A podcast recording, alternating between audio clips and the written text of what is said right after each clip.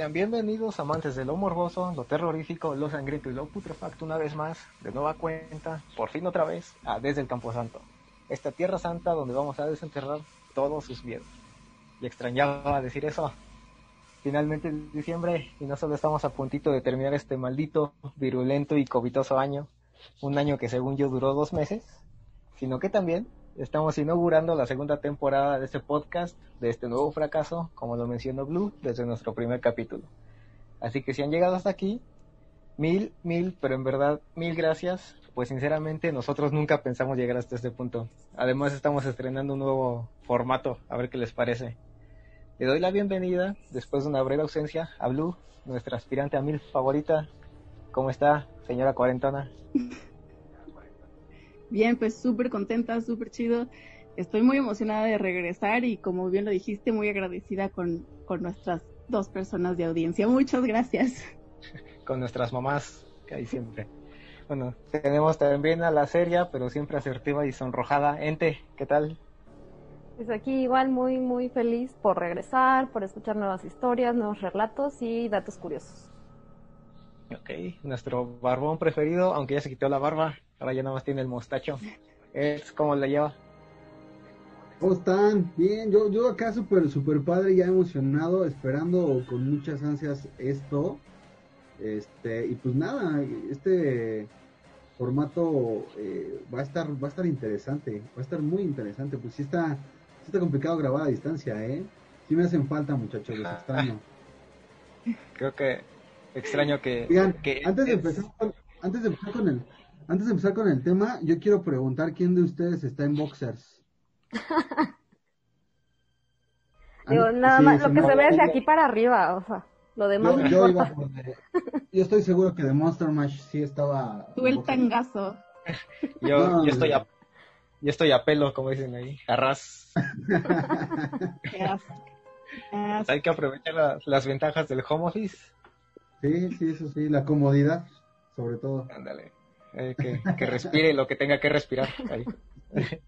bueno, pues en este nuevo capítulo vamos a enfocarnos en una recomendación que nos hizo Mario Bermúdez. Así que sin más, vamos a salpicarnos un poco de sangre. amantes de lo morboso, lo sangriento y lo tenebroso. Sean bienvenidos a esta tierra santa, un terreno donde el horror, el crimen, el misterio y el folclor arrullan el eterno sueño de los muertos. pero atormentan la vigilia de los vivos.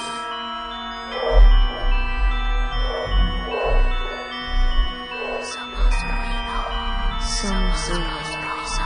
Somos ruido. Somos ruido. En radio estridente, desde el campo santo.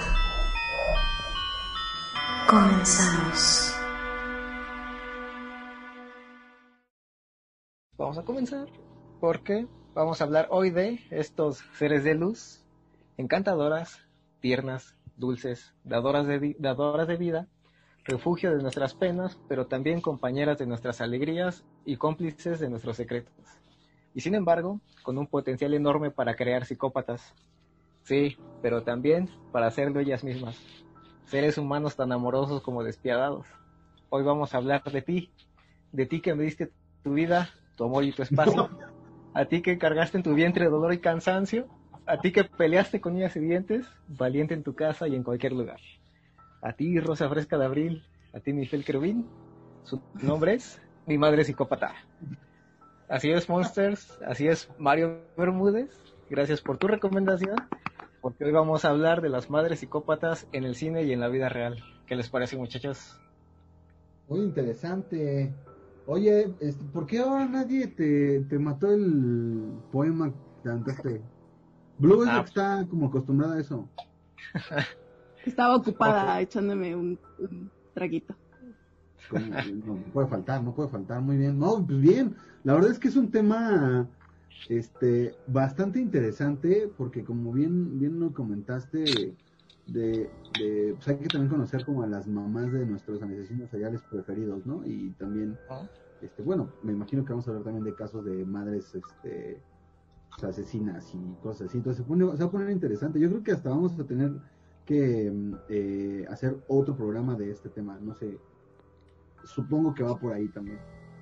Igual y hasta podemos hacer. Este especial es, pues, como les digo, de nuestro seguidor que nos hizo esta recomendación. Obviamente, el próximo año esperemos ya, ya no tan virulento, se viene el Día de las Madres. Igual podemos armar algo especial por ahí. Pero eh, para este programa va a estar dividido en dos partes. Blue les va a hablar de algunas madres psicópatas de la vida real. Y de Monster Mash les va a hablar de algunas madres famosas en el cine. Así que Blue, comienzas. Pues adelante. Sí, bien tenías razón, Eddie. Eh, la verdad es que sí da para mucho este tema. Desafortunadamente da para mucho. Hay una lista interminable de nombres de, de pues, madres filicidas, ¿no? Que, que, asesinan a sus propios hijos.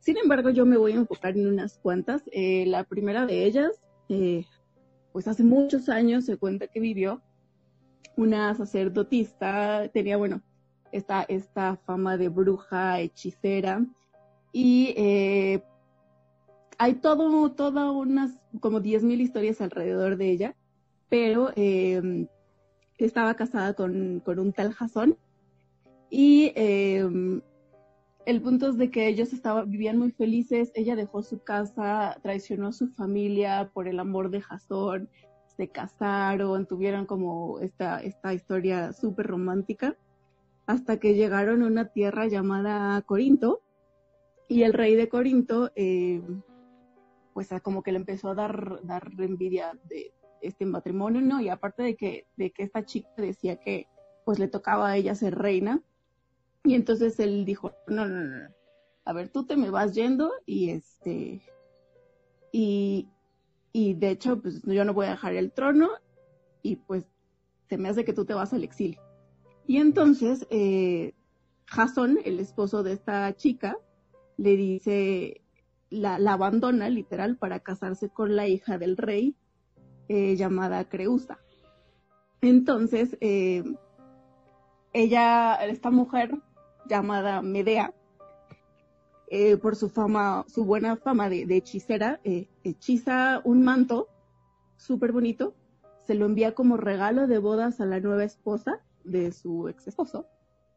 Y eh, eh, esta se lo pone, la nueva, la nueva esposa se pone el manto y en chinga se incendia.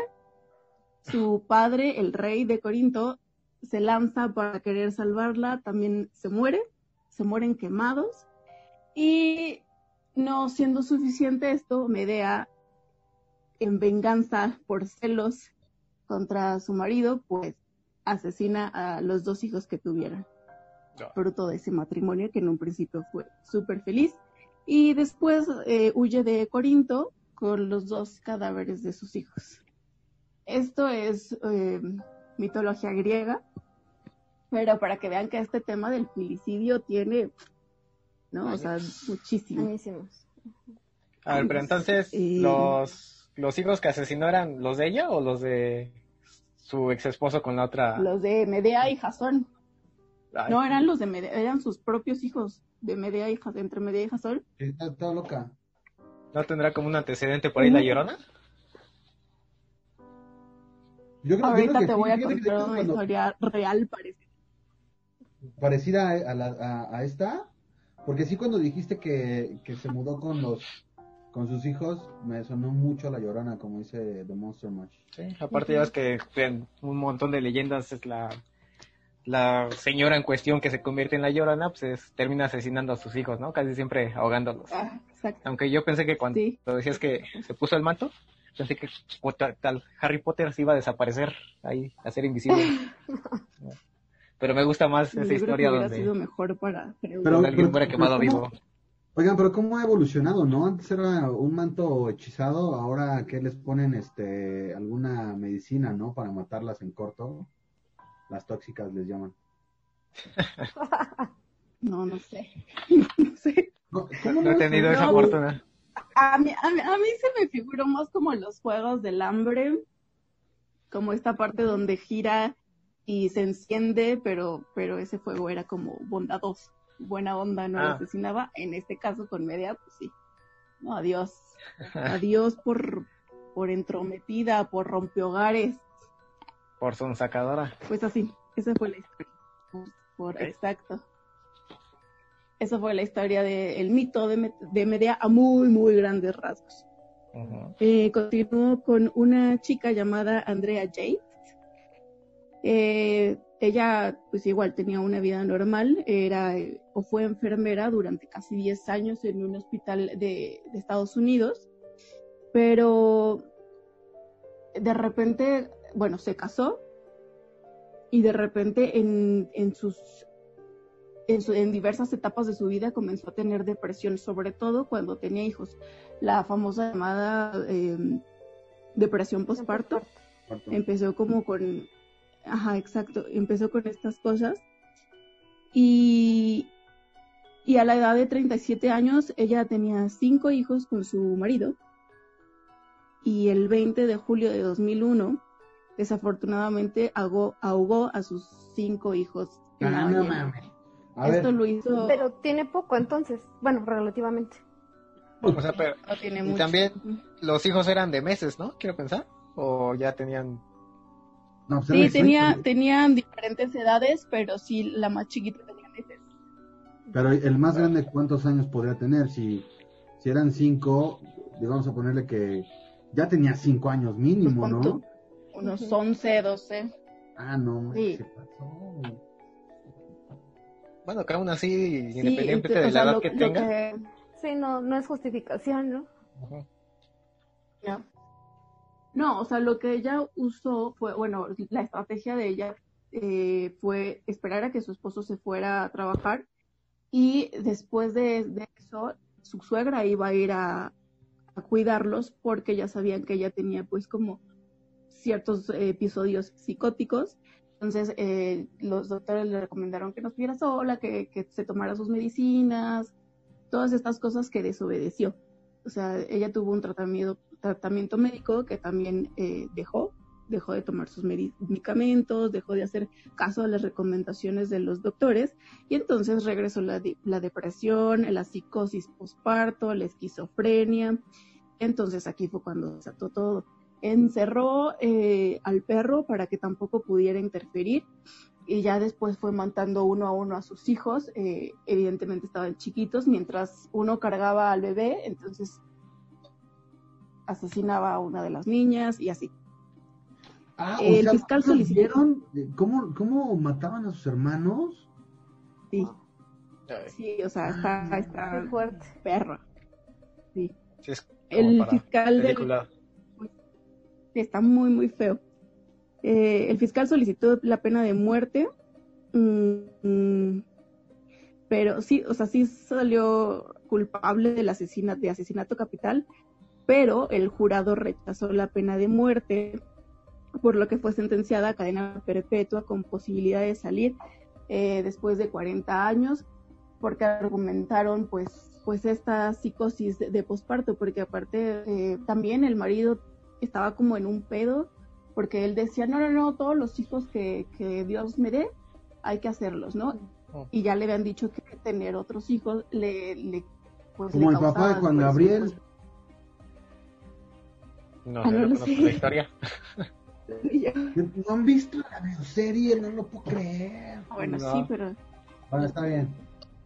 No, pero aparte, Ya, como dices, ¿no? Este, una cosa así es, eh, pues cuando, por ejemplo, vemos que alguien comete un asesinato bajo cierta psicosis, cierto estrés, que hay creo que hasta algo como psicosis temporal, ¿no? Que aunque tú estés súper sano, puedes llegar a ver algo que te saque de onda y ya tú pierdes razón de ti y en dos, tres minutos cometes un crimen, un asesinato, pero puede, tu cadena puede cambiar precisamente porque durante ese dos o tres minutos no tuviste razón de sí. Pero pues en ese aspecto a lo mejor sí es ¿Pero un cómo lo poco... compruebas? Con No, o sea- análisis psicológicos, me parece. Ajá, yo supongo que sí. Y aparte, como dicen, o sea, sí fue, no fue en la capital, pero que también 40 años, pues ya es casi, casi más de la mitad de la vida de la mayoría de las personas, ¿no? Más los años que ya tenía, pues yo creo que sí. Pero sale a los ¿qué? 60, 70 años. 77. 77 saldría. Pero pues ya, ¿qué haces a los setenta y tantos años? Mm. No sé. Igual, Ah, este... Esa es una muy buena pregunta. ¿Qué ven ustedes con setenta y tantos años y salen de la cárcel? yo no Pues es que en primera... Ah, depende Ah, de no cómo salgas, ¿no? O sea, qué Ujú. tan dañado y tan traumado salgas. O sea, Blue ya dejaría de ser mil No, no, o sí, sería ya. más mil, ¿no? Eso, eso no se deja de ser, o sea, sí. sigue, sigue creyéndotelo. Pero, pero sí, una- como dicen, una cosa que le haya dado la pena, pues sí, los años, no la pena capital, sino años nada más por este trastorno. Porque yo no sé qué sea que la depresión postparto, no sé si nada más sea... Yo lo que he visto en las películas es como que no quieren a los hijos, ¿no? Nada más. Pero porque yo el tipo de películas que veo están enfocadas a eso. No sé si la depresión postparto sea nada más eso, que no, no quieren a los hijos o tenga por ahí algo más, otro, no sé, otra característica. Sí, pues sí tiene varias características, pero principalmente es, es por eso, es, bueno, se representa así como que en el rechazo hacia el, hacia la criatura. Ajá, Ya. muy, muy, sí, sí hay mucho rechazo y, y, y- y principalmente eso es lo que lo define como depresión postparto. Y pues ya vienen también un montón de inseguridades, porque, eh, cambia el cuerpo, la chingada, no, es que yo no soy la misma, y entonces empiezas a tener más peso. Aunque también uno es este, Pues para... este caso. ¿Qué? ¿Qué pasó? No, no, no, tú Ah, no, dale, digo, tú una, dale.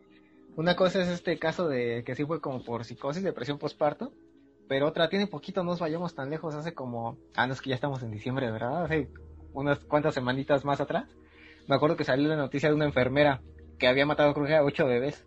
No me acuerdo si en París, en Francia, o un país allá de Europa, pero los había matado así nada más pues, por, por matarlos. ¿no? O sea, ya sí, ahí ya también es otra, otro tipo de, de caso, ¿no? Ya no es como depresión postparto ni nada, sino ya a lo mejor ya el mismo sadismo o algo así. Pero pues aún así matar a bebés, a recién nacidos, ¿no? Creo que... No, pues, o sea, yo creo que ya matar, ¿no? O sea, matar sí está medio Exactamente. mal. Sí, Este, O sea, pero ya matar, está pero, pues, enfermo, ajá. está enfermo matar recién nacidos y más si son tus hijos, ¿no? O sea, fíjense que yo tengo una, un- un- una historia, bueno, no, perdón, eh, vamos si quieren continuamos con el tema de Blue y pido ahorita espacio porque tengo una historia bastante interesante, un misterio sin resolver. ¿Te mataron cuando eras bebé? Ajá. Ah, ahora sí, seguimos con Blue. Pues para, con- para concluir con, con esta historia de Yates, eh, en 2006 un jurado de Texas determinó que no era culpable en razón de su locura, justamente, por lo que le enviaron a un hospital estatal de salud mental de alta seguridad y posteriormente ya la enviaron a otro hospital eh, psiquiátrico, pero de baja seguridad. Eddie, por favor, con, ilústranos con tu historia Dale. A ver, o sea, sí, pero, o sea, ¿qué onda? ¿Por qué, por qué le, le- le dieron chance? O sea, digo, entiendo que tiene una enfermedad mental, pero pues sí está complicado, ¿no? O sea, está gacho. Yo, ¿Ustedes están a favor de la pena de muerte? Yo sí, pero... No, los- no Pero te- siempre no y creo cuando- tener los argumentos. O sea, yo sí, pero siempre y cuando el crimen lo amerite. O, por ejemplo, hayan, Ajá, no sé, exacto. matado a alguien más. Pero también que aquí en México no, en nuestro país no, porque vivimos en un país donde la justicia es para quien puede pagarla más, ¿no? Entonces, pues pueden mandar a, a matar a alguien inocente, nada más por mandarlo a, pues sí, para Sí, inculparlo. algo somos números, cifras. Entonces, pues por esa parte, o sea, pueden matar nada. Si aquí se aplica, pues podrían mandar a matar a, no al culpable, sino pues nada más a quien se les pueda zafar por ahí. Como, pues sí, no sé, pero sí, sí, sí, sí, está muy cabrón este tema de, de los asesinos que luego pues, los mandan como a instituciones psiquiátricas por, a pagar su condena, ¿no? Porque al final, puta, o sea, le quitaron la vida. Por por ejemplo, esta chica, pues, o sea, cinco sus, a sus hijos y luego el trauma que fue para ellos ver cómo los mataban y si es real esta historia, Blue no me voy a salir con que también es como Rosario. Porque ya ves que nos sí, es regañaron. real, Andrea J. No, ya no. Es que, la, cliente lo que pida. es que la bronca de si, de si nada más porque estaban enfermos o no, es que pues sí entran demasiadas cuestiones psicológicas y trastornos. Por Sí, ejemplo, pero nosotros Sí. pensamos que está mal, pero, pero o sea, nosotros sabemos que está mal porque sabemos diferenciarlo. El problema es que la mayoría de esas personas no saben diferenciar entre el bien y el mal. Entonces es como de, vas a castigar a alguien sí por un crimen que cometió, pero pues a lo mejor ni él mismo sabe que está cometiendo un crimen. es ¿no? un Pero, crimen. Ajá. Sí, o sea, sí que es un crimen, pero el problema es que lo, lo comete él sin saber la diferencia entre lo bueno y lo malo. Creo- que esas ya son cuestiones más, más Sócrates, casi casi. Bueno, pues yo les voy a contar una historia. Fíjense, esto tiene pues, no, no mucho. Eh, también va por ahí, pero e- esto sí es un misterio. Neta, sí es acá, es digno de... ¿Por qué? Bueno, yo no- nunca supe qué terminó, cómo, cuál fue el veredicto final, pero una, un, incendio en una casa en donde murió el papá de, de- del, pues, el papá de la familia, ¿no? El padre de familia. Y las versiones que se manejaron, una es que fue un cortocircuito, así como por, por pues, equivocación, por, por un este, una falta de seguridad, no lo sé, ¿no? Y la versión más cabrona es que eh, había violencia intrafamiliar en ese, en esa familia y que la esposa fraguó todo el incendio y el asesinato de el hombre. Entonces lo que hizo fue que pues, ella se fue a chambear, este, mandó a su hija a cierta hora por, eh, pues, por mandado, cosas así. Y cuando regresó la niña, la casa ya estaba quemándose. Y pues el güey no, no sobrevivió. Entonces, pues también es otro caso de, cómo, cómo se representan las, eh, los asesinatos este, por parte de, las madres de familia, ¿no? Y mucho va con, pues sí, maltrato y violencia intrafamiliar. Y este caso no sé en qué quedó la neta. Este, no, sé en qué, en qué quedó y no quiero investigar porque sí estuvo bastante, bastante feo, ¿no? O sea, como quiera que haya sido, estuvo feo. Pero, pues, güey, o sea, te habla de, de una realidad que, que, que vivimos y, y pues ya, o sea, esa era la historia, ¿no? O sea, en realidad esa era la historia. ¿Pero, Pero dónde sí fue esto? Aquí, ¿En, en- en México, en la ciudad? sí, sí, sí, sí. Sí, sí, sí, o sea, de hecho fue como muy cercana a mí esa historia. No, no, no, no con relación, en- o sea, no tengo relación con esa familia, no la conozco, pero este me tocó así como, pues como vivir como ese pedo, ¿no? O sea, enterarme de la noticia, eh, pues de repente como apoyar, o sea, así.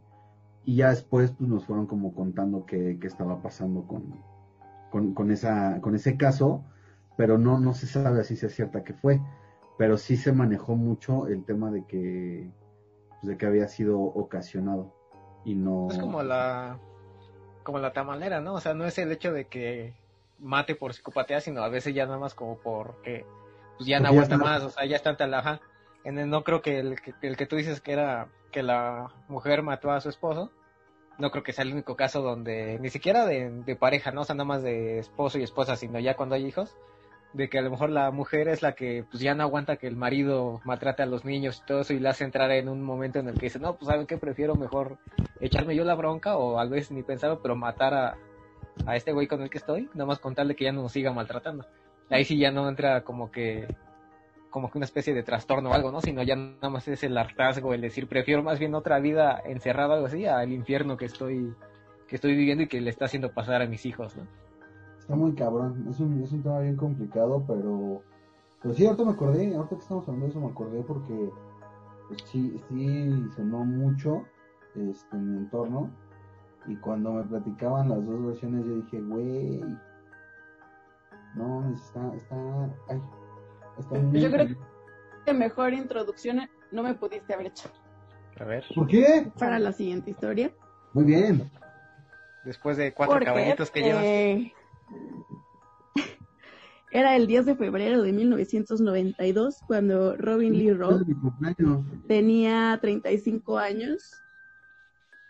Ah, no sabía. Ah, pues sí, sí, sí. Bueno, ella tenía 35 años eh, y una noche apagó los de, bueno, un día un, ese día, el 10 de febrero, apagó los detectores de humo de su casa, roció gasolina y prendió fuego. Sus hijos de 8 años, Tabitha tenía 8 años y Joshua de 10 y su marido, el marido de Robin, murieron por asfixia. Eh, esto ocurrió en Idaho y resulta que como antecedente, eh, Robin había tenido un hijo anteriormente en 1980 eh, y vivían en California.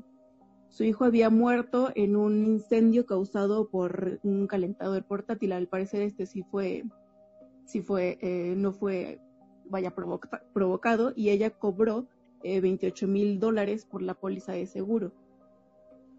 Unos meses antes se comprobó que, que el plan de Robin era cobrar el seguro, la póliza de seguro por los, por todos los miembros de su familia por una cantidad de un millón de, dólares. Ella sí fue sentenciada a pena de muerte. Ella, bueno, ella que ella sí lo tuvo la pena capital. Ella sí lo hizo por un motivo ya no de trastorno. Comprobaron que fue psicológico, ¿no? Bueno, por un millón de dólares. No, y es que, o sea, de verdad tú o sea, ella es una, o sea, ella es una de, un montón de chicas que, han intentado lo mismo y unas sí lo ha, sí lo han, lo han logrado. O bueno, también lo han, más feo. Pero está cañón, Porque hasta donde Y este, antes de que yo me vaya con tiempo de Monster, antes de que yo me vaya con la siguiente historia o la siguiente, en el siguiente caso, pues vámonos a, a ver qué hay de nuevo en Radio Estridente. Ok, vamos. Vamos, ahí venimos. Roxonancia, un programa irreverente y lleno de humor, acompañado de buena música. Todos los sábados a partir de las 14 horas por Radio Estridente.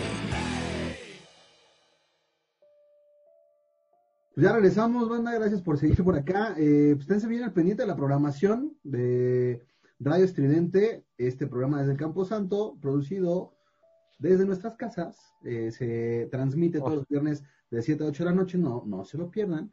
Y ahora sí, vamos a regresar con la historia que nos tiene Blue porque se pone mejor. Y ahí viene de Monster Match también. Entonces, Blue, el micrófono es todo tuyo. Vamos contigo, Blue. Muchísimas gracias. Vamos del otro lado del estudio. Con la mi, producer. bueno, pues el siguiente caso es de una chica llamada China P. Arnold, de 28 años. Eh, resulta que en agosto del 2005, China y su pareja se despertaron muy temprano, eh, muy normal todo, y el vato este se dio cuenta de que algo le pasaba a su hija Paris. ellos dos tenían una hija recién nacida, relativamente llamada Paris. La niña tenía 28 días de nacida apenas, ni el mes. La llevaron al hospital, ingresó inconsciente y al poquito rato de, haber estado, bueno, de haber ingresado al hospital, falleció. Eh, la causa de la muerte, hipertermia. Esto quiere decir que es una temperatura corporal extrema, pero eh, no tenía quemaduras externas ni, o sea, vaya, no, no se notaba nada que dijera que había como tenido contacto ni con fuego ni con agua hirviendo. Entonces, eh, total de que este caso llevó, lo llevó un juicio, eh, la mamá decía que, que ella ni estaba cuando, cuando dijeron que había fallecido la niña, o bueno, cuando dijeron que se le había causado esta mm, hipertermia, dijo, no, yo ni estaba, después dijo, no, sí, pero estaba bien, eh, bien high, bien pagada, bien briaga, ni cuenta me di qué pasó, o sea, vaya, como, como que tuvo muchas contradicciones, pero de todas maneras tuvo un juicio y eh, estuvo en la cárcel. Ya en la cárcel eh, le confesó a otra rea que, que ella había asesinado a la pequeña Paris.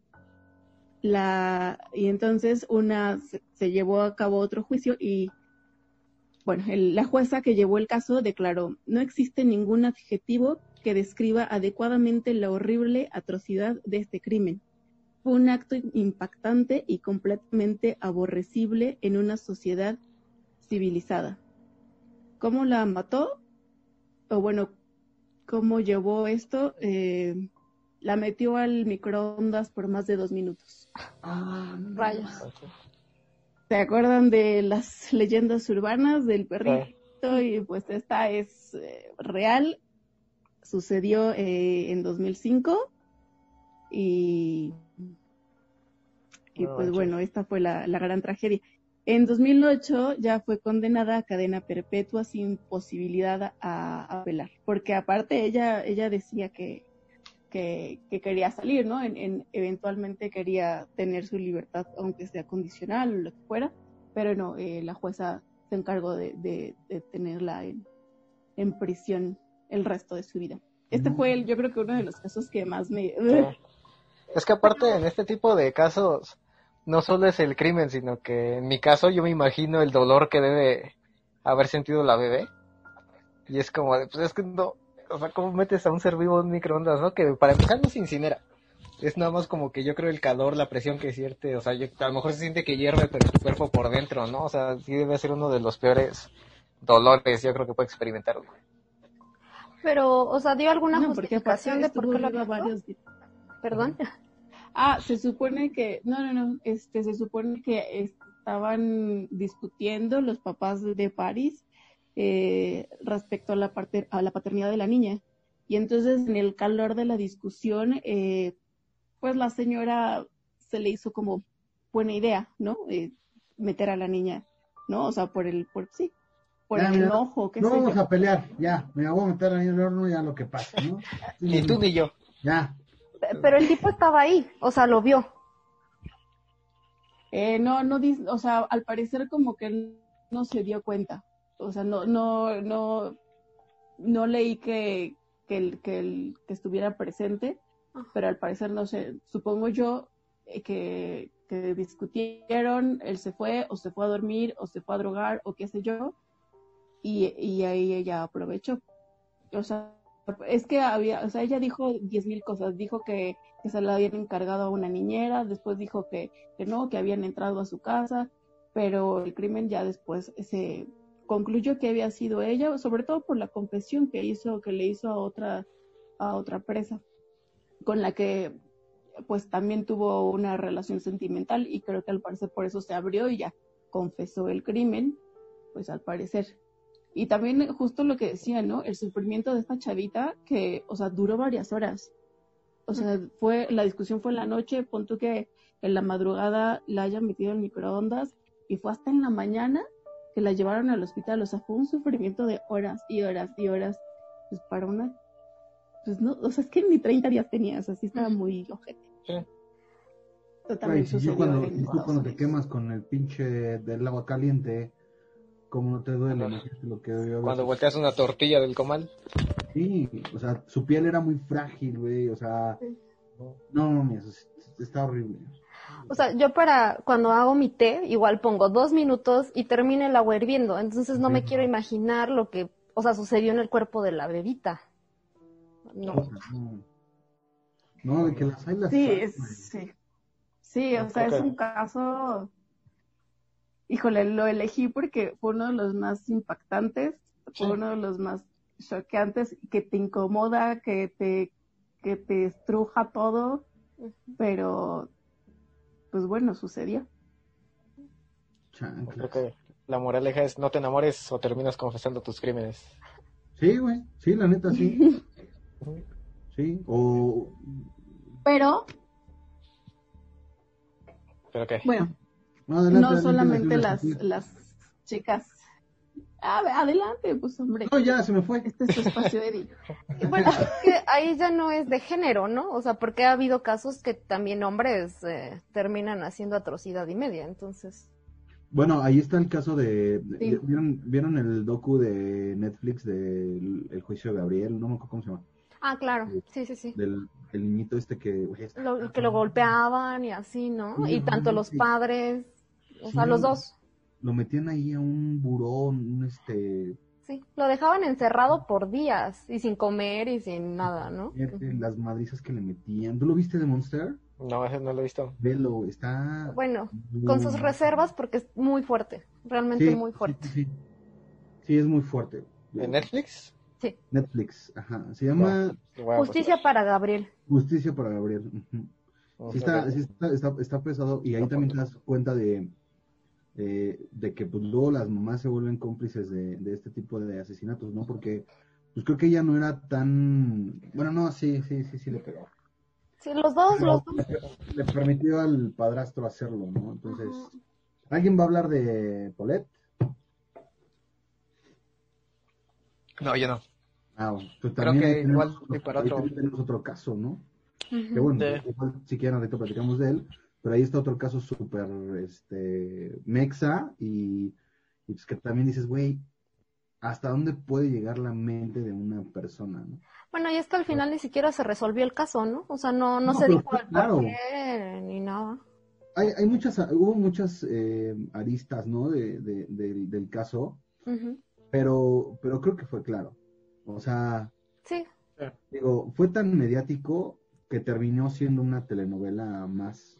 Pues ya ves que también hicieron un documental en Netflix. que no, que me hueva, lo estaba viendo y ya no me gustó, a los cinco minutos me dormí. Pero sí, o sea, ahí tenemos otro caso de, de, de, de mamis chidas, ¿no? Mami, psicópatas. Mamis psicópatas. Va, Blue, ¿no tienes Pues otra? sí, para... Sí, claro que sí, como no, con mucho gusto. Para demostrar que no solamente las gringas están eh, Oh, chavetadas, Eh, Ah. tenemos un caso de europeo. Ah, seguramente han escuchado del exor- el exorcismo de Almanza. Y seguro que sí, porque otro podcast muy chido, muy famoso y del cual somos fans, Sí, Obviamente. ya hablaron de él. Ajá. Exactamente, saludos. Bueno, pues resulta que mm, para, para los que no, de rapidín, en septiembre de 1990 falleció Rosa González de 11 años. Em, pues bueno, la historia es que falleció durante un ritual mm, de, de espiritismo medio satánico, em, llevado a cabo por su mamá, Rosa González Pito, que era conocida como la curandera, eh, por su tía, hermana de su mamá, Ana María González, y por dos vecinas llamadas María Mercedes y María Ángeles Rodríguez. Eh, puras María. lo feo de aquí, Oh. sí, parece una telenovela de Televisa. Pues eh, resulta Sí. que ya muchos, bueno, o sea, para no, para no hacerlo como súper largo. A la niña le extrajeron los intestinos vía vaginal, ¿no? Eh, así, también esto está muy, muy feo. Eh, y su muerte la, la- eh, se había producido tras sufrir un choque, a ver si lo pronuncio bien, hipolvo, hipolvolémico. Pamparrias, por favor. Sí. Eh, en lo que los periodistas llamaron una, una orgía satánica, ¿no? La justificación de las criminales, de las cuatro criminales, fue que la niña de 11 años estaba embarazada del demonio. Eh, Martín Toledo, el esposo de, de una de las vecinas, dijo que, que Ángeles Rodríguez estaba obsesionada con el ocultismo y la curandería mundo al que le introdujo la mamá de la mamá de Rosita. Eh, el papá de la niña fue encerrado y por eso no pudo intervenir.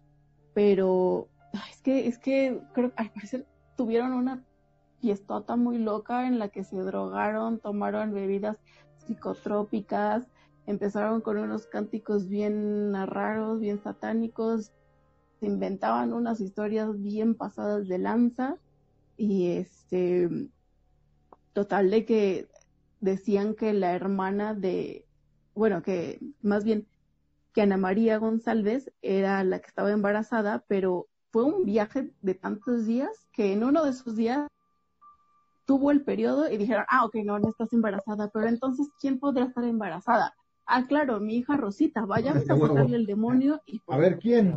Tú, niña, ven. Sí, ¿no? O sea, sí, no es una, eh, ajá. Entonces, le- o sea, se encerraron, le encerraron. La niña, híjole, esto es bien duro porque la niña estuvo viva casi todo el tiempo. eh, solo gritaba de dolor diciéndole a su mamá que ya, que terminara. Que, que porque, cuando iba a pues, acabar, ¿no? imagínate, ¿no? Sí, sí, sí, sí. Y este, bueno, el análisis psiquiátrico eh, fue un estado psicótico agudo eh, con enajenación mental. Eso se utilizó para la defensa en su juicio y las tres acusadas, bueno, tres acusadas quedaron abs- absueltas al argumentar eso. Eh, no, más bien, eh, dos fueron internadas en un, en un centro psiquiátrico del que se supone que no podían salir sin autorización judicial y ya una tercera quedó en libertad. No, es que este es Así. uno de los casos en los que les sea- digo que. Digo, es uno de los casos en los que más duele porque también tú te.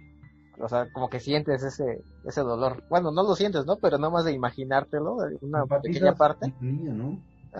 Es como aquí el caso, creo que según yo que sí fue aquí en México. No me acuerdo dónde, bien dónde fue, pero que también eran unos padres que querían hacer un ritual satánico y había un niño.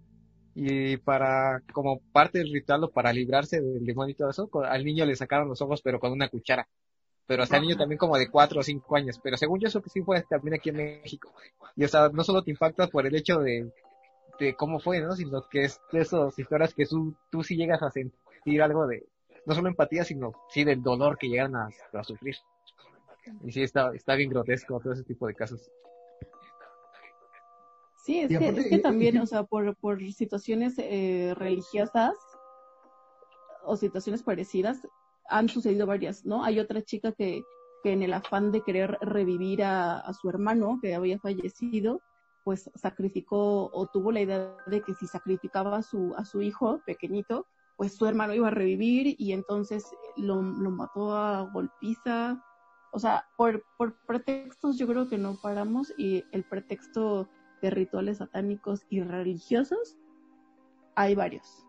Hay varios, desafortunadamente. Sí, sí hay, sí hay, sí hay historias bien locas de, de, de rituales satánicos. Yo me acuerdo que un güey me platicó una de, de pues, una secta de acá de vampiros, este, me- mexas, donde, no sé, creo que sí, los 24 de diciembre eh, mataban a un bebé, así como que pues, para hacer como no sé qué clase de brujería, güey, pero lo descuartizaban y...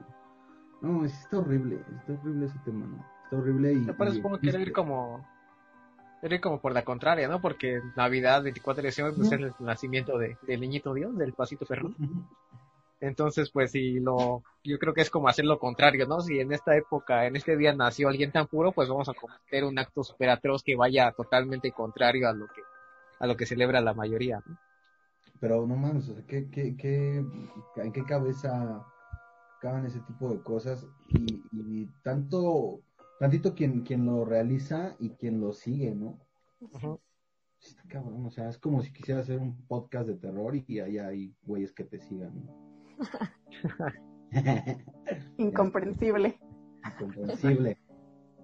Vamos con un último caso para darle paso a The Monster Mash.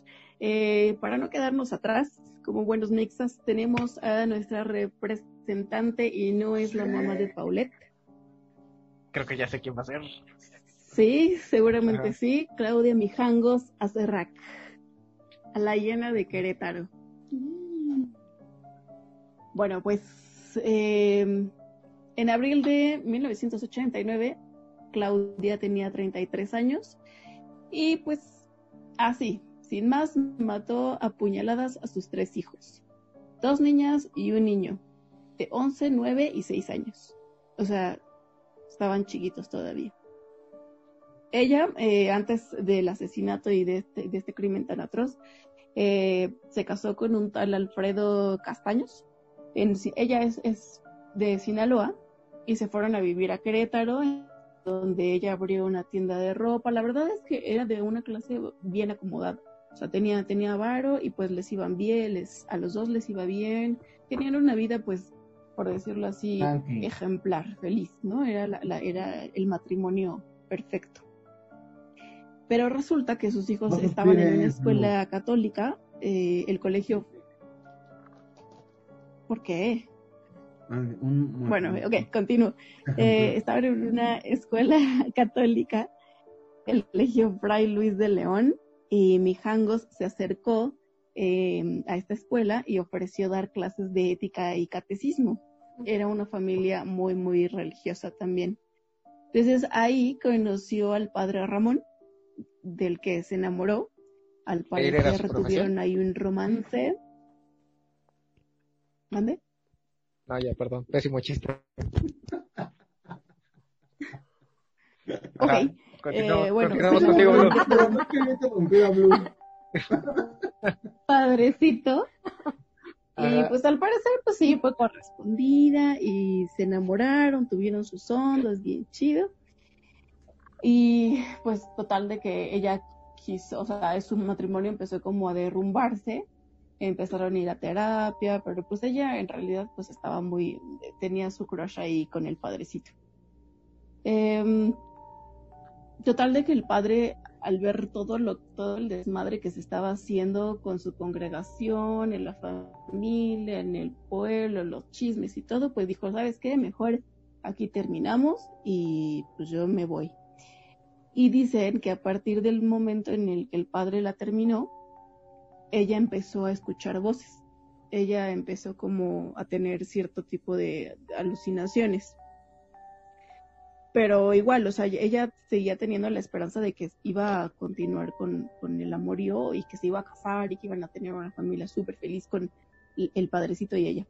Entonces buscó el divorcio y la anulación de su matrimonio pero pues total no, no se podía anular. Y un día, eh, un día antes del crimen, discutió con el ex marido, porque pues el ex marido sí la quería, quería regresar y ella le decía que en él, ¿no? Que ella, que ella lo olvidara, que pues ya. Entonces, este, después de la discusión, eh, en la madrugada o ya entrando, ya entrada la noche, llamó a una amiga, Claudia Mijangos, llamó a una amiga para decirle que escuchaba y veía cosas. Eran ángeles y demonios que le habían advertido que Mazatlán se había caído y que todo Querétaro era un espíritu. No sé cómo, pero, pero ella veía eso. Entonces, la amiga de nombre Verónica Vázquez llegó a las 8 de la mañana, del, unas horas después de que Claudia le había llamado, y pues encontró con una escena súper sangrienta. Apenas entró y vio un montón de sangre por todas partes. Eh, dicen que hasta había 10 litros de sangre por toda la casa, en paredes, piso, escaleras. Total de que vio al, niño eh, en las escaleras pues, pues tirado sobre un charco de sangre y se salió, llamó a la policía y llamó al papá de los niños. Em, Después, los peritos encontraron a María Belén, que era la niña de nueve años, en su habitación, apuñalada un montón de veces, y la madre estaba acostada junto a ella ensangrentada. O sea, los apuñaló. Y yo creo que eso la, cansó tanto que, que se durmió. Se durmió incluso dejando todo ensangrentado. Ella todavía tenía pues la ropa llena de sangre, había como tres cuchillos gigantes también por ahí regados, cubiertos de sangre. Y entonces el, el motivo por el cual ella dice haber matado a sus hijos, bueno, en un estudio posterior, eh, es que las voces le dijeron que sus hijos eran demonios y que impedían que estuviera con el padre Ramón. Eh, pero eso, eso fue después. Y cuando la, encontraron, la llevaron, pues, evidentemente, pues, no sé, al MP, ahí pues, con la policía, con las autoridades. Cuando se despertó, ella dijo, no, no, no, es que tengo que prepararle el desayuno a mis hijos, ¿no? O sea, como que seguía en shock, seguía sin, sin entender lo que había pasado. Y ya después decía, no, es que tengo que ir por mis hijos al, al colegio, o sea, estaba, estaba como todavía en su viaje. Ajá, en un pinche viaje. Total de que para... eh, sí, sí, sí. En, en 1991 la, ya fue recluida en el psiquiátrico del Centro de Readaptación Social de Tepepan, o sea, aquí en la Ciudad de México, y la condenaron a 30 años en esa institución. Am, y, y- concluyeron que al momento del asesinato tuvo un brote psicótico padecía epilepsia en uno de los lóbulos temporales del cerebro y que estos son los que controlan las emociones y además tenía esquizofrenia. Entonces todo esto eh, pues sucedió y eh, el año pasado, de hecho, en abril, cumplió su sentencia y salió. Salió y está con, al parecer, eh, miembros de su familia la recogieron y pues ya ahorita pues no sé qué clase de vida tenga, pero pues está ¿No libre. tendrá un canal de YouTube? y, y dice que quiere regresar. Ya No lo sé, creo que varios medios trataron de, de contactarla para tener una entrevista, pero creo que no nadie tuvo éxito. Sí, no, pues ha de haber dicho ya. O sea, se ha de haber readaptado muy bien, o sea. Sí, es que sí está cabrón. Pues igual y un brote nada ¿Quién más ahí del Y momento. también ¿no? la- Sí, como esto decías que perdió como el control, la memoria, Dios, y ya no se acuerda de absolutamente nada, y solo fue justo este, este momento. Este episodio. Y también igual la casa en la, el de Querétaro, también eh, dicen que ha sido como escenario de, de otros rituales satánicos por la magnitud del crimen. o- Pues creo que Sí, dicen que hasta han tenido que mandar a poner bardas, ¿no? Bueno, como, Sí, está súper no sé, rejas, algo así. Ajá. No manches. Sí, hay una barda ahí que, que te impide que entres, o sea, pero de todas maneras, si le dan una checadita en las imágenes, sí se ve súper tétrico. O sea, por el abandono, por lo descuida, por lo que sea, por la historia, pero yo la neta no me atrevería. Oigan, este, ¿y podrá ir ella y decir, a ver, ya es mi casa, ¿qué pedo? ¿Me la dan o qué? No creo, De hecho, de hecho ella dijo, yo quiero regresar a mi casa. Wow. Pero a lo mejor Y- como pero- fue escenario de un y le crimen, yo dijeron- creo a lo mejor la policía dice que no. No, le dijeron que sí, pero con la única condición Ah. de que se demolía esa casa y tenía que construir otra para que ella no tuviera como, eh, como que retroceso. regresara su mente y tuviera Oh. y, y, ajá, y, retuvi- y, y repitiera otra vez o tuviera otro ataque eh, psicótico. Pero sí, le- al parecer le dijeron que, que sí, sin pedos, ¿no? Nada más que la derrumbara y, e hiciera otra, ¿Cuántos años para que tiene no le recordara. Sesenta y tantos. Ay, tenía... Sí, Porque dices que en el 63, 89 tenía 30 y algo, o sea, ya pasaron 30 años, Ajá. 60 y algo. Ándale. La gente es la, la que sabe. Yo me voy con los datos de números.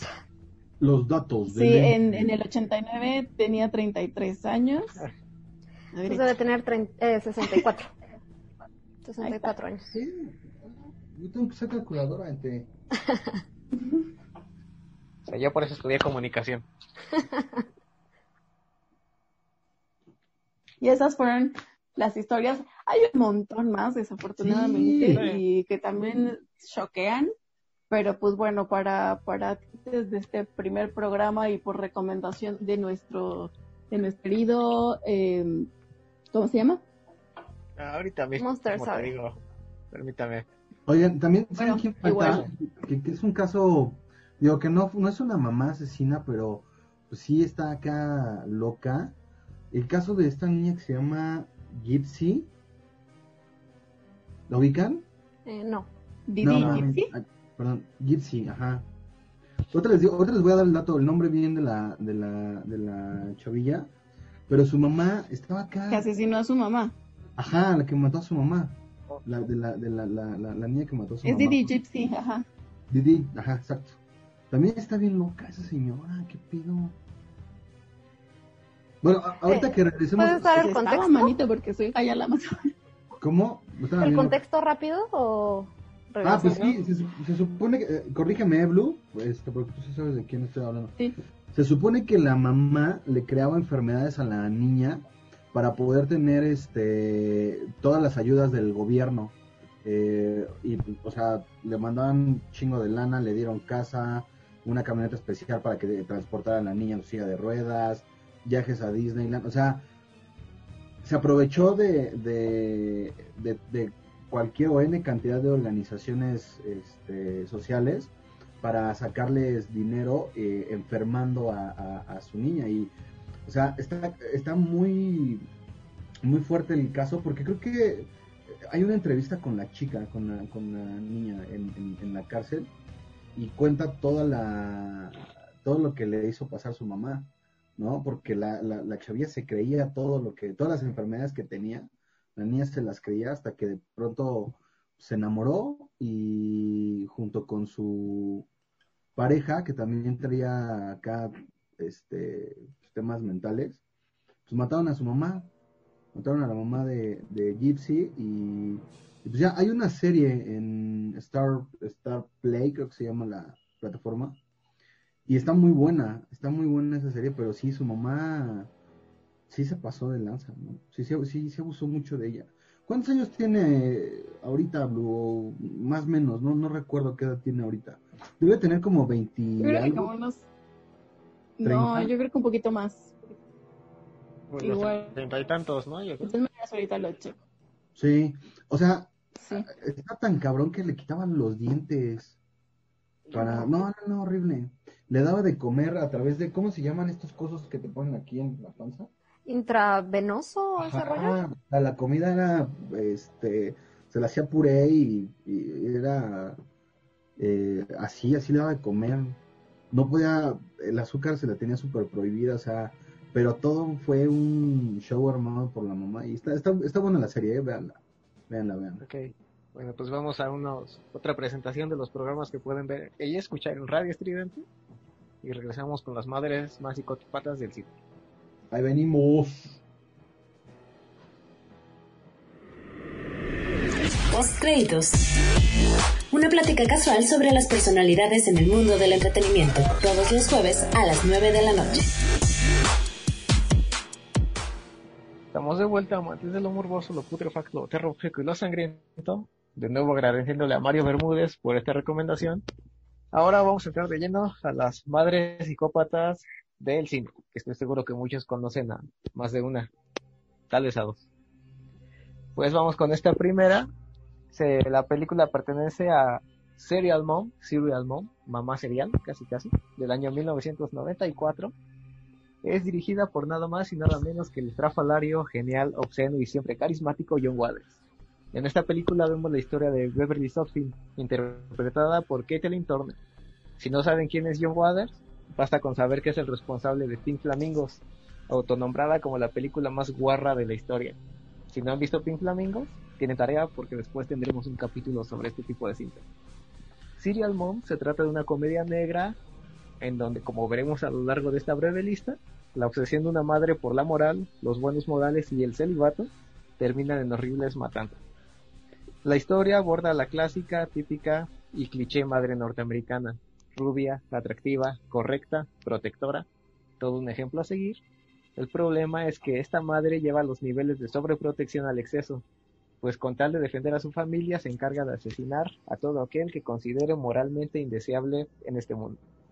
Tan así que en la película es capaz de cometer el asesinato de una anciana, estrellándole una y otra vez una pierna de pavo horneada contra su cabeza. Entonces este tipo de escenas son las que van a poder ver en esta película Serial Mom. Es un humor bastante oscuro el que maneja John Waters. Pero, pues no tanto como en la siguiente película que se llama El Día de la Madre. Esta película, en realidad son dos. Eh, porque la película original es de 1980, pero tuvo un remake en el 2011. La primera de ellas, la de 1980, al igual que Silvia Almond, es una película con una comedia sumamente negra, pero elevada a la décima potencia. Así, mientras en la película anterior se pueden ver situaciones estrafalarias, en el Día de la Madre se llega a lo absurdo y hasta lo ofensivo. En esta película, una tierna y dulce anciana interpretada por Beatriz Pons incita a sus dos trastornados y adultos hijos a matar, torturar y hasta violar a todo hombre y mujer que se ponga a su paso. ¿Por qué? Bueno, pues es simple. Una madre solo quiere que sus bebés le cumplan sus caprichos. La película es una producción de La Troma, una productora de culto reconocida por sus comedias de bajísimo presupuesto y tramas graciosas, pero también turbias. La favorita de The Monster Mash, la única e inigualable Poltergeist, La Noche de los Pollos Zombies Mutantes. Sí, es una película, por si la, la, la pueden ver, está, está muy chida. Es una crítica muy fuerte a, a Kentucky y los restaurantes de comida rápida, ¿no? Pero en el Tú no vas a superar 2011... de Monster Mash. ¿Cómo, cómo? Tú no vas a superar a Kentucky Fried Chicken. ¿Qué, qué estás buscando? ¿Pollo gratis todo el año? Yo creo que sí, esperamos el patrocinio de... Por mí no habría problema.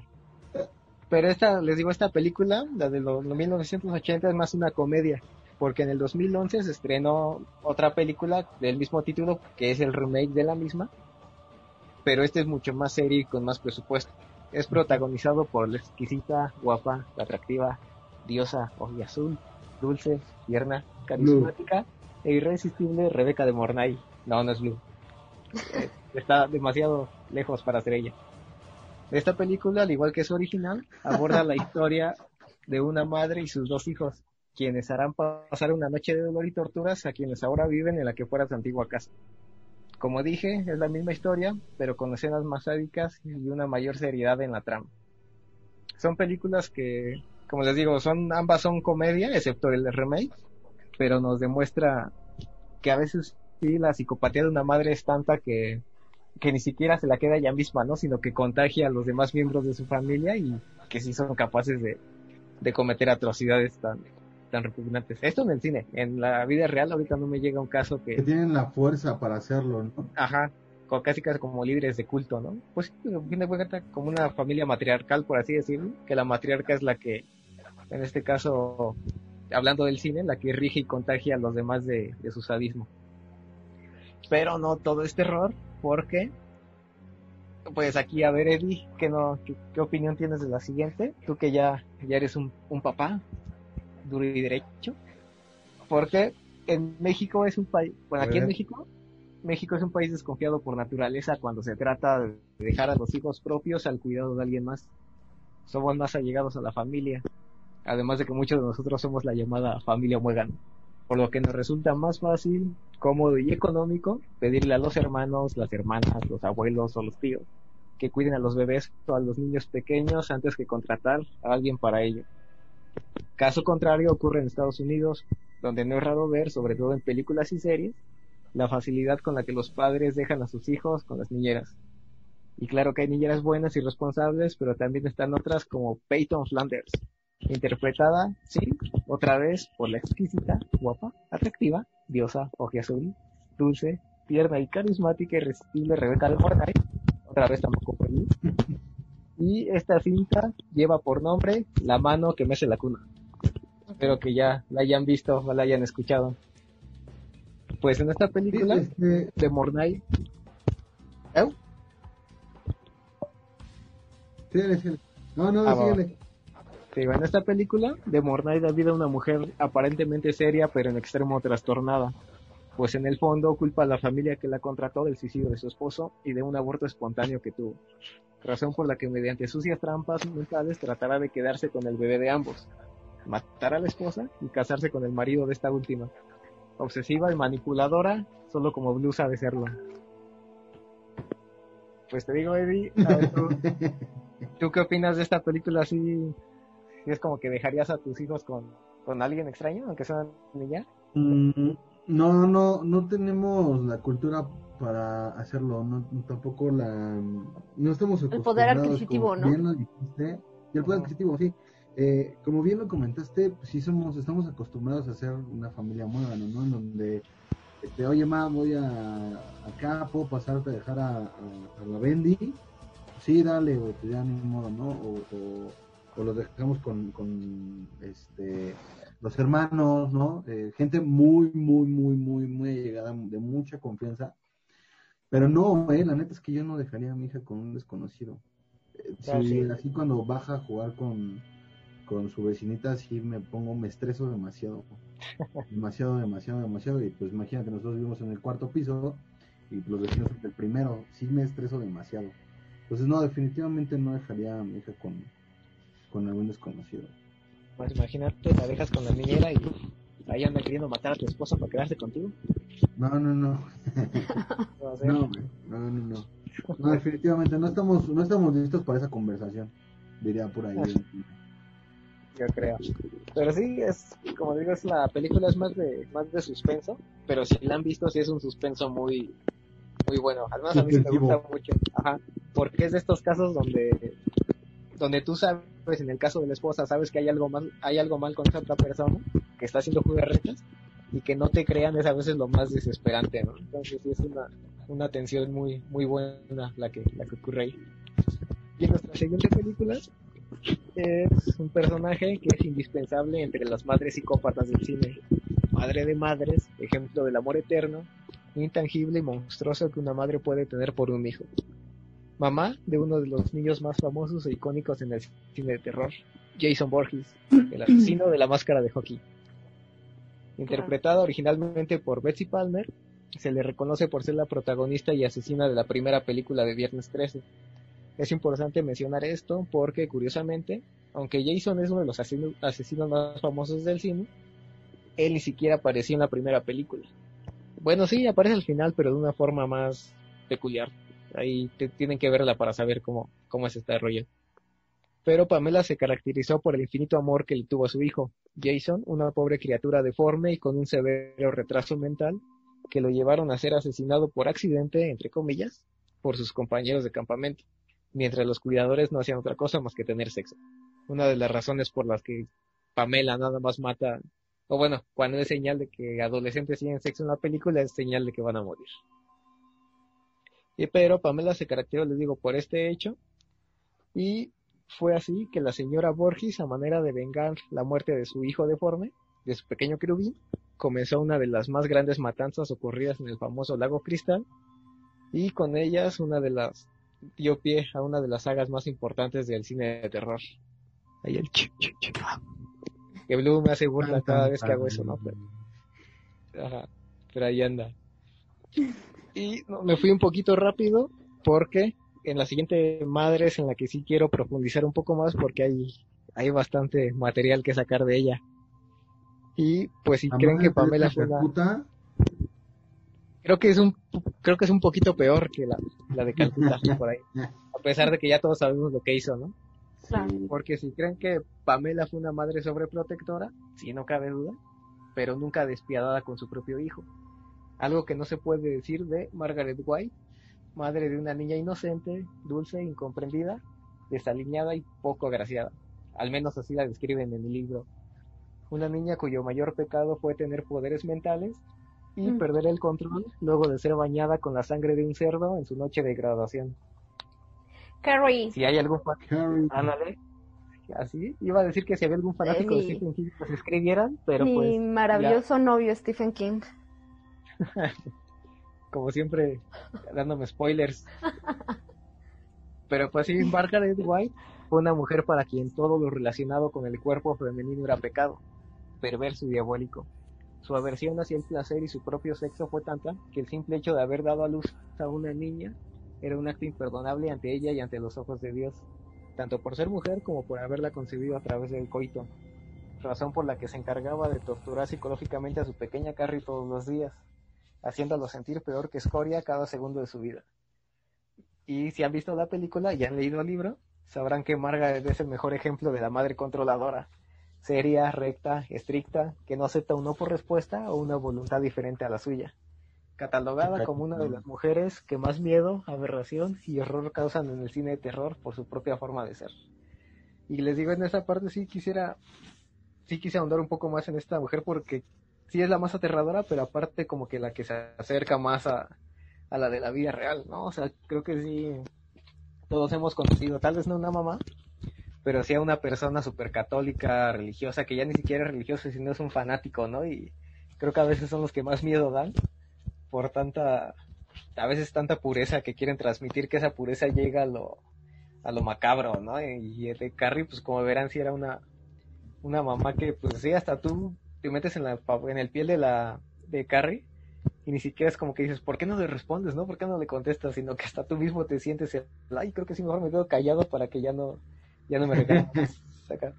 Y pues obviamente como el video... De hecho, hay una, hay una, hay un personaje en Facebook, o yo he visto videos en Facebook, no es la, no es la señora católica, sino hay otra, otra persona, una mujer que, que siempre va vestida pues muy, muy recatadamente, y yo recuerdo mucho eh, un video que decía es que el labial es el conducto del diablo, y, y así habla. Y, y entonces si las mujeres se maquillan, van al infierno. O sea, sí, es, una persona que, que, o sea, no está actuando, o sea, no, bueno, según yo, Ah. de verdad es genuina, ¿no? O Sí. sea, y los tatuajes, pues también, ¿no? O sea, Del ya, creo que todos aquí estaríamos muy condenados, o al menos de Monster y Marsh y yo ya estaríamos, pero perdidos, y, y- y se me figura más o menos, digo, ¿Qué te hace pensar sea- que yo no estoy tatuado? ay, no sé, yo no te he visto, guácale. No. Ay, Dios. Ay, Por favor. Cámara, por favor. Ay, no aguantan nada. Demuestra más, ya hasta había sacado su tu- cámara. Tu, tatuaje era la raya. Eh, Era la, la, ma- la mariposa en la pompa. Sí, tengo una mariposa aquí, aquí, justo aquí. Pero luego se las enseño.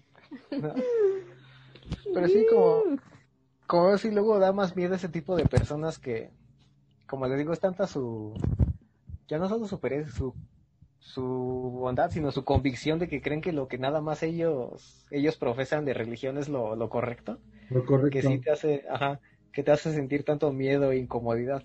Y tan solo el hecho de que, creo que sí es, bueno, yo sí la catalogaría como de las escenas más, más chidas del cine de terror. No es tan sangrienta, pero la imagen que da sí es muy turbia. Según yo, pasa lo mismo tanto en la película original como en el remake.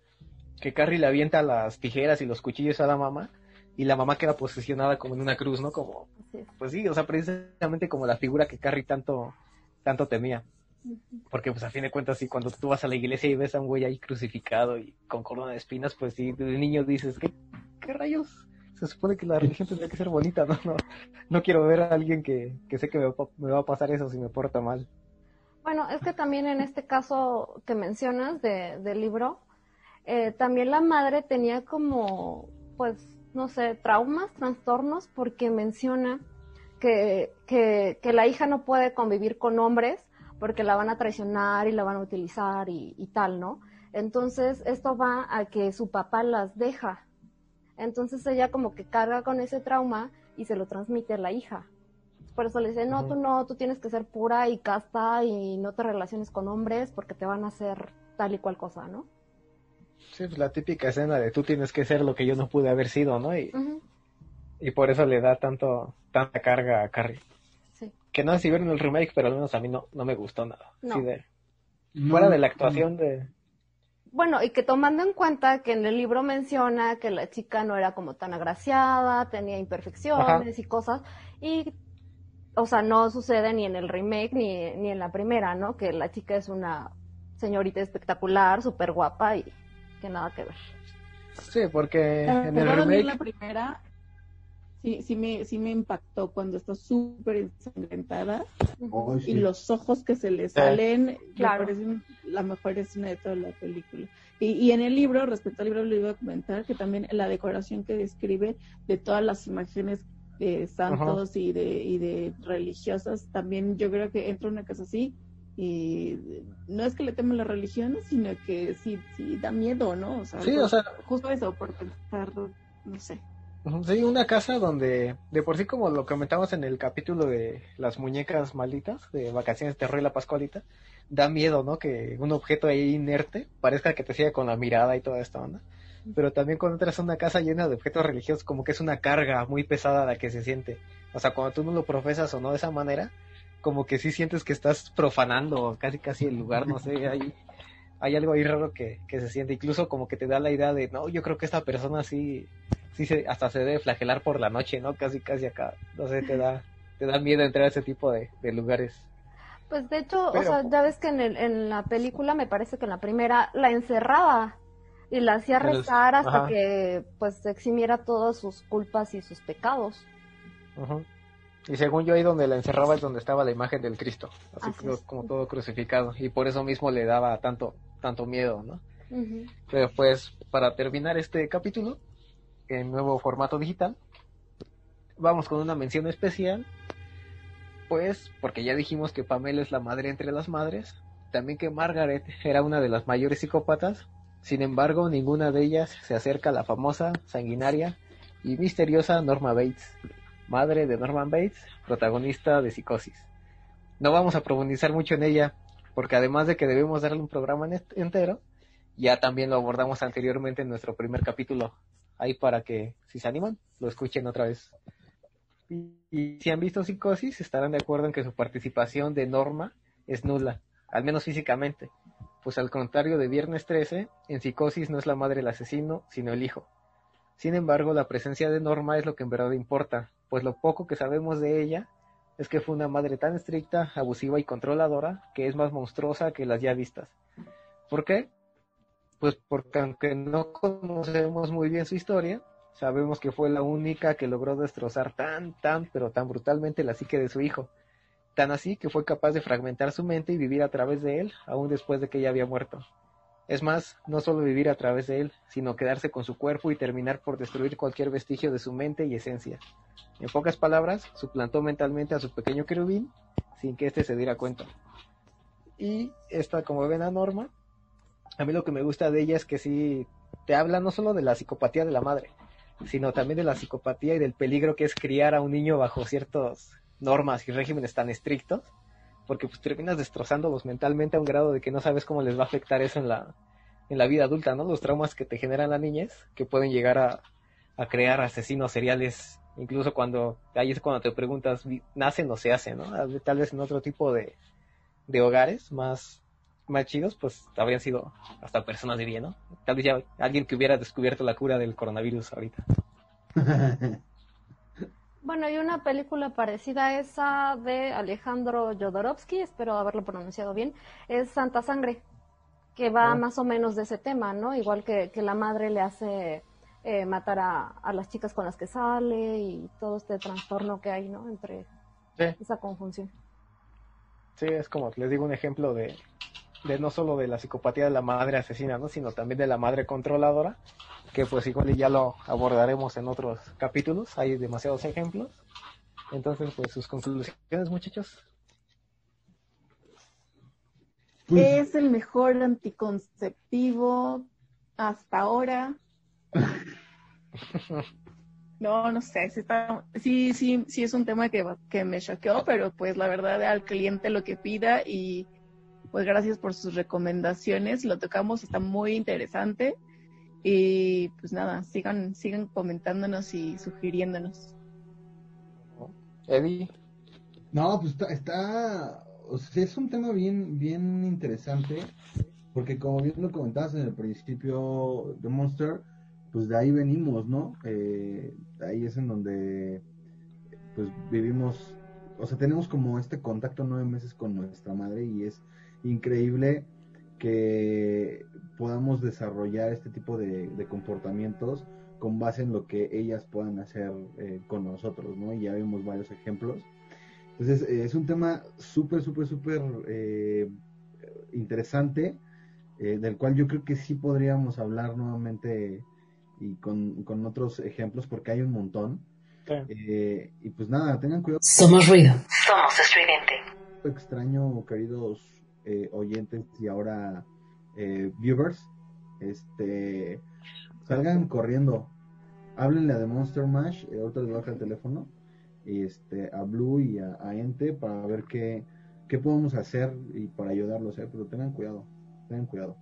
Y pues ya, qué chido, me, me la pasé súper bien, me la pasé súper bien en este formato, este, no es que no los quiera ver, al contrario, pero también está padre, también está padre, entonces, este, pues nada, gracias a todos por volvernos a escuchar. Ok. Ente, conclusiones. Pues conclusiones eh, basada en lo que nos, las historias que nos contaba Blue. Igual no se enamoren, no se claven tanto porque los hacen hacer cosas hasta matar a los hijos. Entonces mejor, mejor así. Sí, como vemos ya hay demasiadas moralejas, ¿no? Aquí. Y como decía Eddie, lo pasa un tema y también agradeciéndole a la persona que nos esto, es que pues como nos estamos acostumbrados a que, sobre todo en un país como México, ¿no? Donde nos hacen creer o ver que la figura de la madre es casi impecable, pura, que no, a la que no se le debe tocar. Pero pues en, por el otro lado también hay madres que, pues que, que